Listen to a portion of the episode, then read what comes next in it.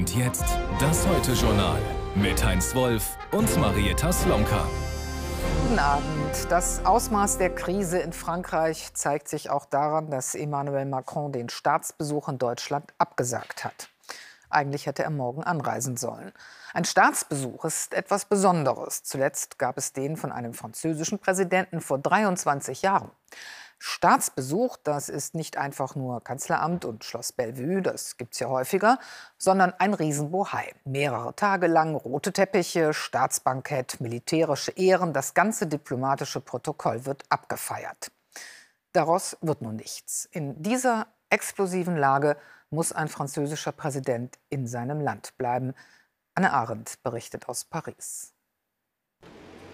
Frankreich stellt sich auf eine neue Nacht der Gewalt ein. Naël, den Jungen, der von einem Polizisten erschossen wurde, haben sie heute in seiner Heimatstadt Nanterre beigesetzt.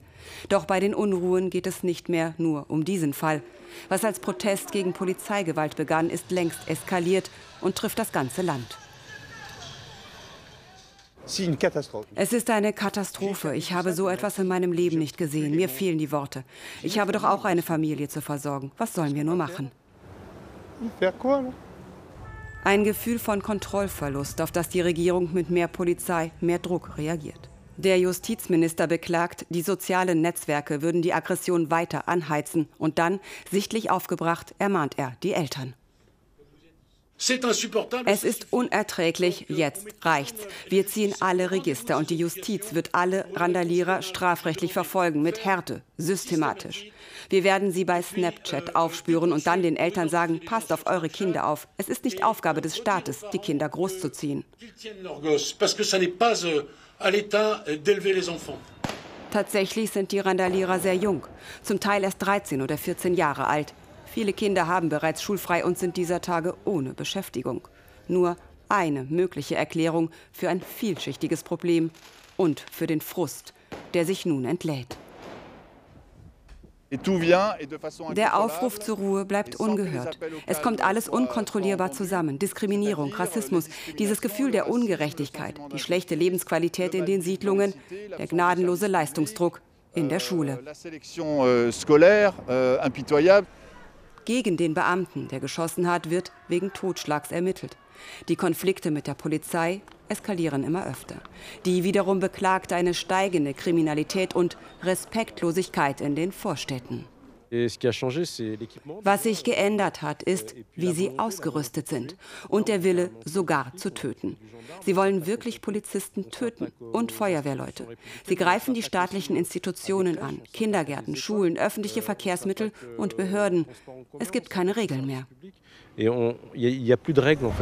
Mit Härte versucht der Staat nun, die Ordnung wiederherzustellen. Sie löst aber nicht das eigentliche Problem. Auf den angestauten Unmut in der Gesellschaft wird Frankreich langfristig eine andere Antwort finden müssen. Und dann schalten wir noch nach Paris zu Thomas Walde. Thomas, wie geht es jetzt im Moment zu auf den Straßen? Also in Paris ist der öffentliche Personennahverkehr sehr stark eingeschränkt worden, wie im ganzen Land. Zahlreiche Veranstaltungen sind abgesagt, äh, öffentliche Feiern abgesagt. Man will weniger Menschen auf den Straßen haben. Es sind auch weniger Menschen auf den Straßen als sonst an vergleichbaren Wochenenden. Gleichwohl werden aus einigen Teilen des Landes wieder die ersten Zusammenstöße und Krawalle gemeldet. In Marseille gab es die ersten Festnahmen nach Plünderungsversuchen. In Pontoise wurde ein Bürgermeisteramt angegriffen. Auch in Paris gab es die ersten Festnahmen. In den vergangenen Tagen ging es immer so gegen 23 Uhr, zwischen 23 und 0 Uhr so richtig los. Darum würde ich den Zustand jetzt mal so mit gespannte Unruhe beschreiben. Hm. Wie versucht denn Emmanuel Macron das einzufangen, also die Gemüter wieder zu beruhigen? Also, dass er in Frankreich bleibt, nicht nach Deutschland fährt, ist ja ein Eingeständnis, dass der Élysée selbst mit weiteren Krawallen und Ausschreitungen rechnet und damit, dass man mehr äh, unternehmen müsse. Bislang muss man sagen, macht der Staat aber nur das, was er die vergangenen Tage gemacht hat. Es werden wieder 45.000 Polizisten heute Nacht ins Land geschickt, ein paar mehr nach Marseille und nach Lyon, weil es da gestern Krawalle gab. Das heißt, man reagiert. Auch heute, wir haben es gesehen, droht die Regierung wieder Eltern von straffälligen Jugendlichen. Das hat sie gestern mit ähnlichen Worten auch schon gemacht, ohne dass das viel genutzt hätte. Was die Regierung bislang nicht macht, ist den Notstand auszurufen, der Sicherheitsbehörden mehr Befugnis Ergebnisse geben würde. Das wäre ein Eingeständnis aber des bisherigen Scheiterns. Das scheut die Regierung ganz offenbar. Und sie müsste so einen Notstand ja auch mit Ausgangssperren erst einmal durchsetzen können. Also das scheut die Regierung bislang. Bislang, so muss man sagen, hat sie keine wirklich angemessene Strategie gefunden. Dankeschön nach Paris, Thomas Walde. Der 1. Juli ist in Hongkong Feiertag. Am 1. Juli 1997 gab Großbritannien die frühere Kronkolonie an China zurück. Seitdem hielt die Hongkonger Demokratiebewegung traditionell am 1. Juli Kundgebungen ab, die immer mehr zu Protestdemos wurden, je mehr Chinas Staatsführung den Sonderstatus Hongkongs in Frage stellte und dort immer restriktiver durchregierte. 2019 gab es noch einmal Massendemonstrationen einer lebendigen, aber auch zunehmend verzweifelten Zivilgesellschaft. Im Jahr darauf erließ Peking für Hongkong ein neues nationales Sicherheitsgesetz. In Hongkong sagen sie, das war der Todesstoß. Miriam Steimer berichtet. Das Besondere heute in Hongkong, alles sieht normal aus. Am Feiertag sind Demos eigentlich Tradition. Der erste 1. Juli ohne Corona-Restriktionen zeigt, auch ohne diese Ausrede ist vom Protest nichts übrig. Journalist Tom Grundy lebt seit 18 Jahren hier. Zusammen mit seinem Hund Pixel erlebt er den Wandel der Stadt hautnah. Es gibt jetzt patriotische Erziehung vom Kindergarten bis zur Uni. Razzien in Redaktionen, Verhaftungen von Journalisten, das gab es so noch nie. Auch im Justizsystem. Handverlesene Richter, Kautionsbeschränkungen und eine hundertprozentige Verurteilungsrate nach dem Sicherheitsgesetz. Der Brite kann freier sprechen als viele hier, doch auch er wählt seine Worte vorsichtig. Denn nach Pekings sogenanntem Sicherheitsgesetz kann nahezu alles bestraft werden, was als Kritik an der kommunistischen Partei ausgelegt werden kann. Wo 2019 bis zu zwei Millionen Menschen demonstrierten, herrscht heute normales Leben. Das liege nicht etwa daran, dass die Leute im Gefängnis sitzen, das Land verlassen haben oder Konsequenzen fürchten, sondern die Regierung hat sich darauf konzentriert, die Wirtschaft anzukurbeln, sich der Welt zu öffnen und so das Einkommensproblem der Menschen zu lösen.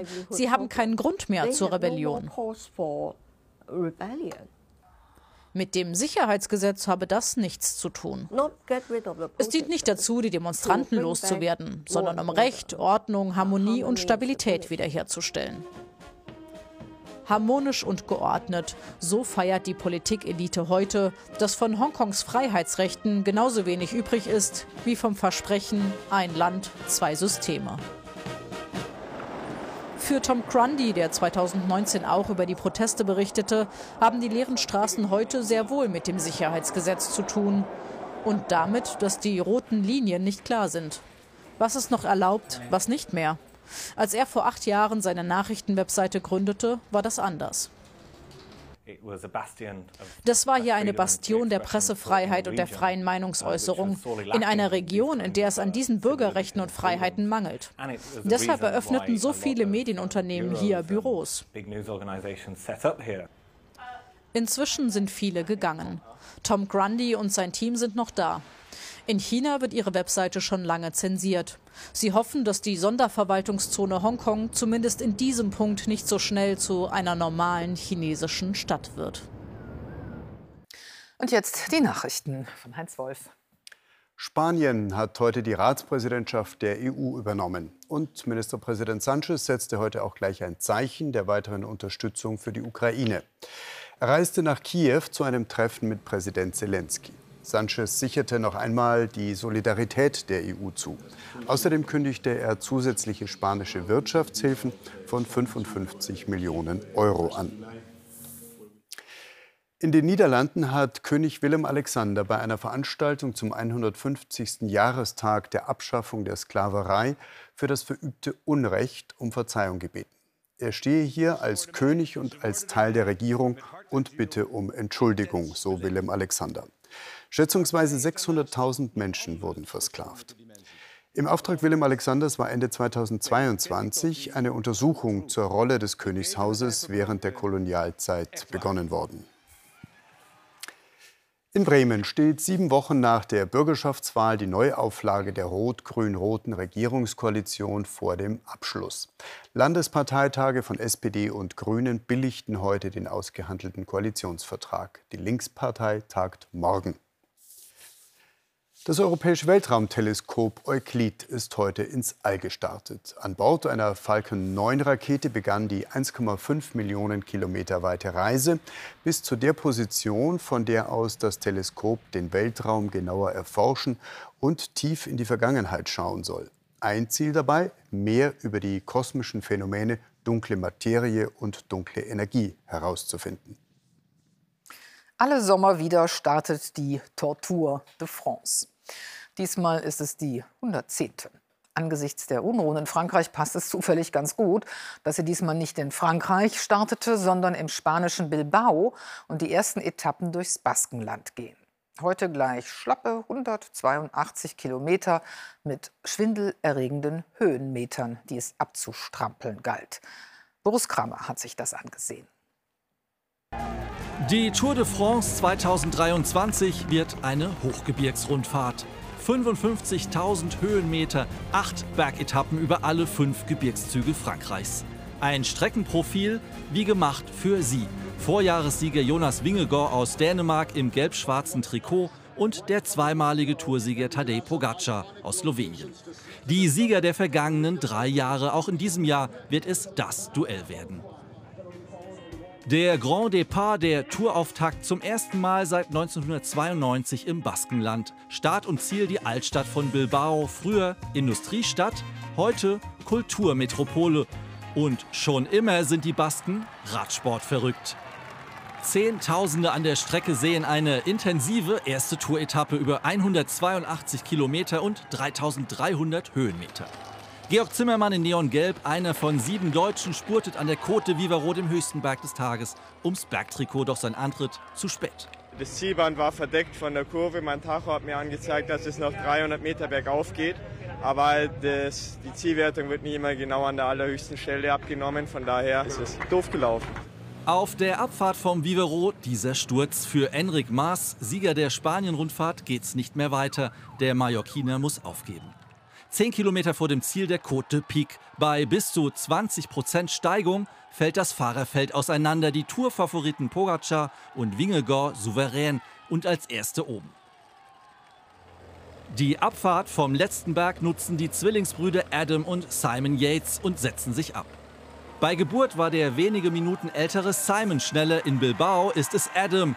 Erster Tour-Etappensieg für den Briten im Alter von 30 Jahren und erstmals im gelben Trikot. Adam Yates Teamkollege Pogacar wird Dritter, nimmt Konkurrent Wingegaard vier Sekunden ab. Emanuel Buchmann als bester Deutscher ist 24.